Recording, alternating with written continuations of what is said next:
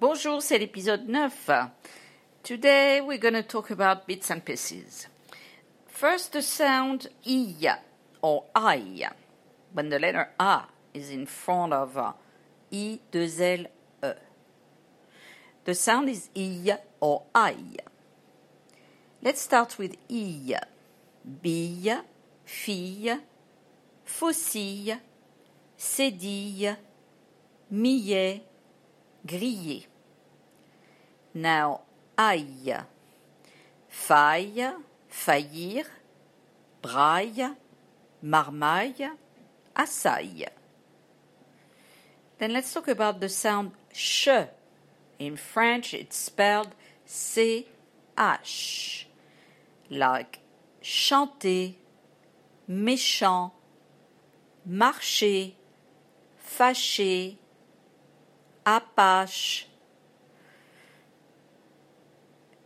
And let's talk about the sound sion when it's written T I O N. Like in all those Latin words that you have in English too, like constitution, revolution, in French we have the sound sion.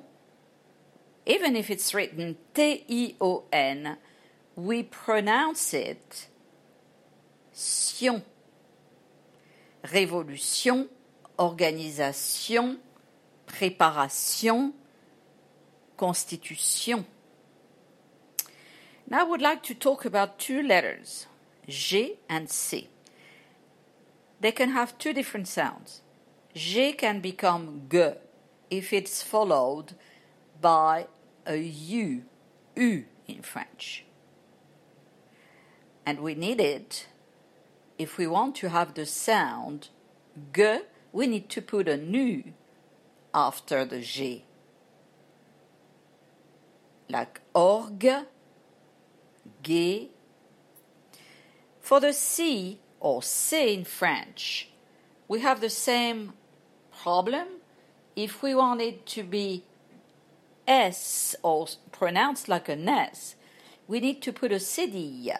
A cédille is like a little uh, comma under the C. If C is in front of O, A, U, the sound is K, like ko, ka, ku. If you want it to be S, you need to put that cédille under the C, like sa, déçu.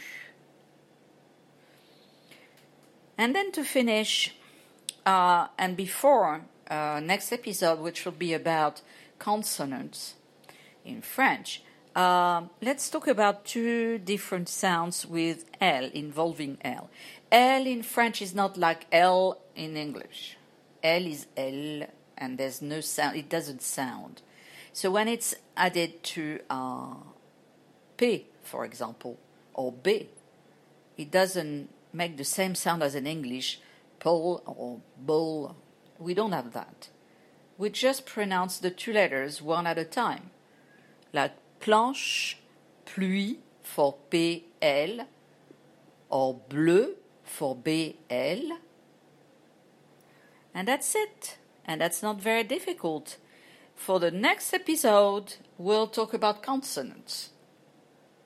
À bientôt!